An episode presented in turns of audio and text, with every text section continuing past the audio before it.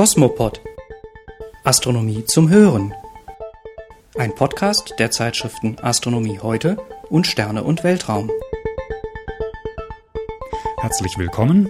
Auch heute begrüßen Sie wieder Tillmann Althaus, Frank Schubert und Martin Neumann. Ein Himmelsereignis zur Primetime und ein traumhaftes Reiseziel für Sternfreunde. Das sind einige unserer heutigen Themen. Doch zunächst macht sie unser Blick in die Forschung mit der bizarren Welt des Saturnmonds Titan bekannt. Cosmo News. Blick in die Forschung. Methanseen auf Titan. Schon lange Zeit war nach ihnen gesucht worden, doch nun machte die Raumsonde Cassini sie endlich dingfest. Seen aus flüssigem Methan auf der Oberfläche des größten Saturnmonds. In der Nähe des Nordpols von Titan fand die Sonde bei Radarbeobachtung die bis zu 30 Kilometer großen Seen. Mit 192 Grad minus ist es auf dem Titan sehr kalt. Daher ist Methan auf dem Saturnmond flüssig. Bei der Landung der europäischen Sonde Huygens im Januar 2005 stellte man fest, dass die Titanatmosphäre mit Methan gesättigt ist. Es kann jederzeit zu Niederschlägen dieses Kohlenwasserstoffs kommen. Zusätzlich entdeckte man eine bodennahe Dunstschicht, aus der ein feiner Nieselregen fällt. Diese Wetterphänomene können nur durch größere Flächen an flüssigem Methan an der Oberfläche erklärt werden, die mit der Atmosphäre in Wechselwirkung stehen. Bei ihren nächsten Vorbeiflügen wird die Raumsonde Cassini die Methanseen weiter erforschen. Giftige Stürme auf dem Mars? Möglicherweise sind Stürme auf dem Mars eine größere Gefahr für zukünftige Raumfahrer als bisher angenommen. Aufgrund der geringen Dichte der Marsatmosphäre sind sie zwar eher eine schwache Brise, aber sie können unangenehme chemische Folgen haben. Dieser Ansicht ist ein Forscherteam um Gregory DeLaury von der Universität von Kalifornien. Stürme auf dem extrem trockenen Planeten erzeugen sehr starke elektrostatische Aufladungen in den umhergewirbelten Staubmassen. Diese könnten sich entladen und dabei in der Atmosphäre zu Reaktionen zwischen Kohlendioxid und dem in Spuren vorhandenen Wasser führen. Dabei bietet sich unter anderem Wasserstoffperoxid, ein sehr starkes Oxidationsmittel. Dieses könnte sich so stark anreichern, dass es schließlich als eine Art Schnee ausfällt und mit den Gesteinen der Marsoberfläche reagiert. Geriete ein zukünftiger Astronom bzw. sein Raumanzug in eine solche Schneeablagerung, könnte dies schlimme Folgen haben. Kehrt er nach einem Ausflug in die warme Luftschleuse zurück, so würde das Wasserstoffperoxid auftauen und den Raumanzug sofort anfressen. Es könnte sich sogar in Windeseile bis zur Haut durchfressen und den Astronauten schwer verletzen oder gar töten.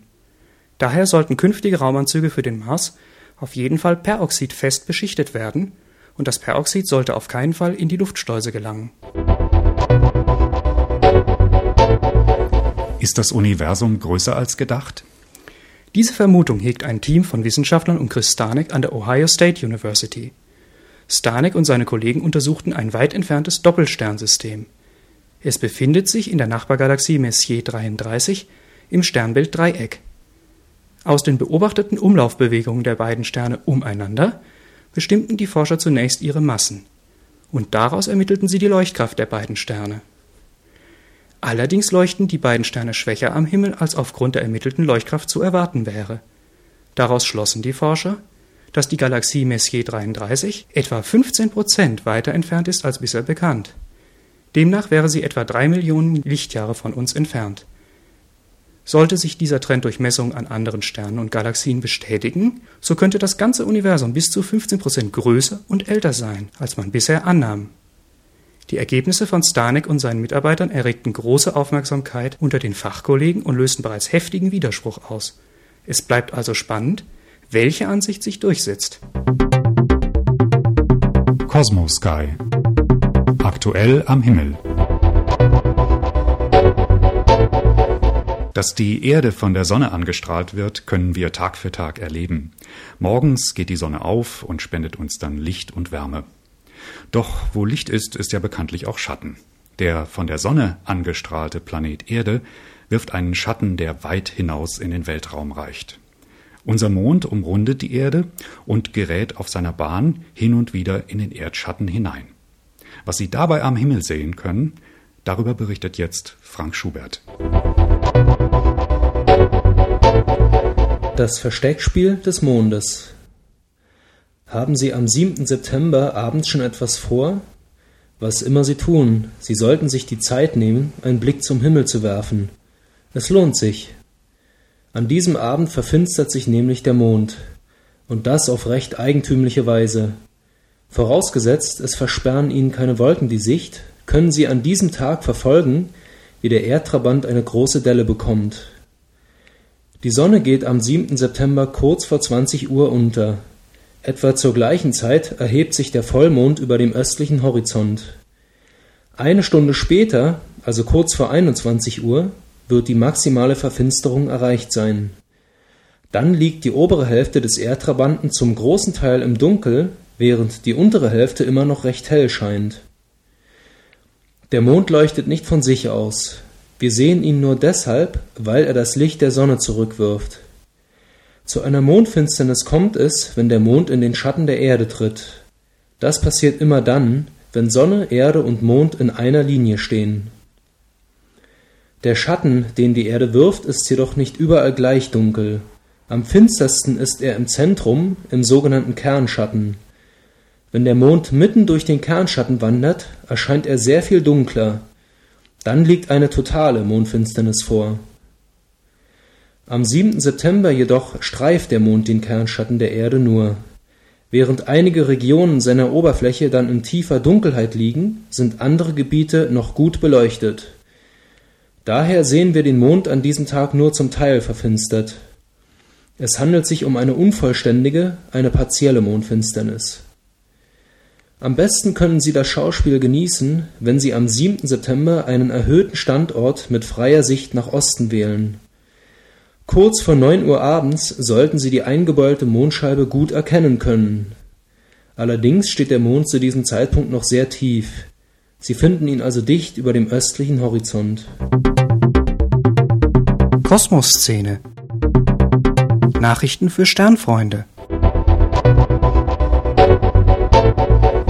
Eine Feriensternwarte auf La Palma Nicht nur touristisch, sondern auch astronomisch hat die Kanareninsel La Palma viel zu bieten. Hier befindet sich der 2400 Meter hohe Berg Roc de los Muchachos, auf dem ein berühmtes internationales Observatorium beheimatet ist. Das hochgelegene Areal gilt als einer der besten Beobachtungsplätze der Welt. La Palma ist von Deutschland aus in nur vier Stunden Flugzeit erreichbar. Und dank der geringen, per Gesetz eingeschränkten künstlichen Beleuchtung herrschen nahezu überall auf der Insel hervorragende Beobachtungsbedingungen. Deshalb kommen hier auch Hobbyastronomen auf ihre Kosten. Ihnen steht die Amateursternwarte Astro Palma offen. Sie befindet sich auf der sonnigen Westseite der Insel inmitten von grünen Wiesen und Mandelbäumen. In unmittelbarer Nähe gibt es mehrere Apartments und Bungalows, so dass sich für Touristen Anfahrtszeiten von nur 15 Minuten ergeben. Auf dem Gelände der Sternwarte befindet sich eine große Plattform, auf der mehrere Teleskope aufgestellt werden können. Das Hauptinstrument von Astropalma ist eine echte Lichtkanone, ein computergesteuertes 40 cm Spiegelteleskop. Für interessierte Beobachter stehen zusätzlich Ausrüstungen zur digitalen Himmelsfotografie und für Sonnenbeobachtungen bereit. Weitere Informationen über Astropalma gibt es im Internet unter www.astropalma.com. Ein Sternentheater für Ihren Computer. Die Software Stellarium hat zahlreiche begeisterte Fans. Nicht nur, weil sie den Sternenhimmel in einer bemerkenswerten Bildqualität darstellt, sondern auch, weil sie als Freeware kostenlos im Internet erhältlich ist. Mit seinen realistischen Szenarien eignet sich Stellarium auch für Planetariumsvorführungen auf dem eigenen Laptop. Und in Verbindung mit einem Beamer ist die Software perfekt geeignet für Vorführungen in Volkssternwarten, Volkshochschulen oder im Schulunterricht. Nach Angaben des französischen Projektkoordinators Fabien Cherot ist in der kürzlich veröffentlichten Version 081 die Berechnung der Planetenpositionen noch schneller und genauer als bisher möglich. Zudem ist das Programm jetzt in mehr als 20 Sprachen, einschließlich Deutsch, verfügbar. Sie finden die Software unter www.stellarium.org. Cosmo Events Veranstaltungen rund um die Astronomie. Bundesweiter Astronomietag am 16. September. Die Astronomie bietet eine Fülle von spannenden Themen, aber wie kann man ohne Vorwissen einsteigen? Für Ihren persönlichen Start in die faszinierende Welt der Planeten, Sterne und Galaxien gibt es eine besondere Gelegenheit, die Sie sich nicht entgehen lassen sollten. Den von der Vereinigung der Sternfreunde organisierten deutschlandweiten Astronomietag. Am Samstag, dem 16. September 2006, werden Ihnen Planetarien, Forschungsinstitute und engagierte Amateurastronomen den Himmel ein Stück näher bringen.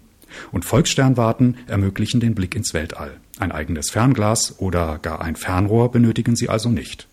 Zum diesjährigen Termin sind der Mond, die äußeren Planeten Uranus und Neptun sowie die Milchstraße mit ihren Sternhaufen und Gasnebeln zu sehen. Und tagsüber ist natürlich die Sonne der Star. Eine zentrale Veranstaltung zum Astronomietag wird im Rahmen der Astronomiemesse AME in Willingen-Schwenningen stattfinden. Eine weitere Veranstaltung ist in Zusammenarbeit mit dem Planetarium Bochum und der Walter Hohmann Sternwarte in Essen geplant.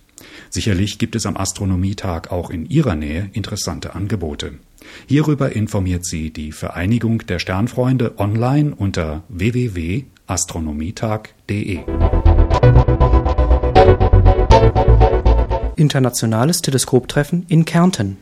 Vom 22. bis zum 24. September findet auf der Emberger Alm in Kärnten das internationale Teleskoptreffen ITT 2006 statt. Die Hauptattraktionen sind ein herrlicher Sternenhimmel in rund 2000 Metern Höhe, viele hundert mit ihren Teleskopen angereiste Sternfreunde und eine wunderschöne Natur, wie sie nur im Hochgebirge zu erleben ist. Viel Beachtung finden alljährlich auch die Vorträge zu allen Themen der Astronomie. Hierfür steht im Gasthof der Emberger Alm ein Raum mit zahlreichen technischen Möglichkeiten zur Verfügung.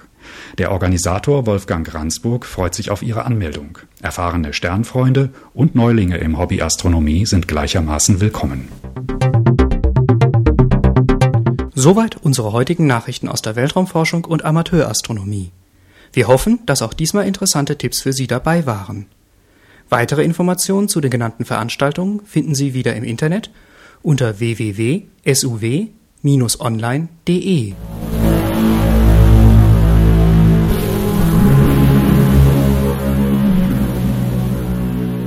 Für Ihr Interesse an dem Podcast der Zeitschriften Astronomie heute und Sterne und Weltraum bedanken sich Tillmann Althaus, Frank Schubert und Martin Neumann.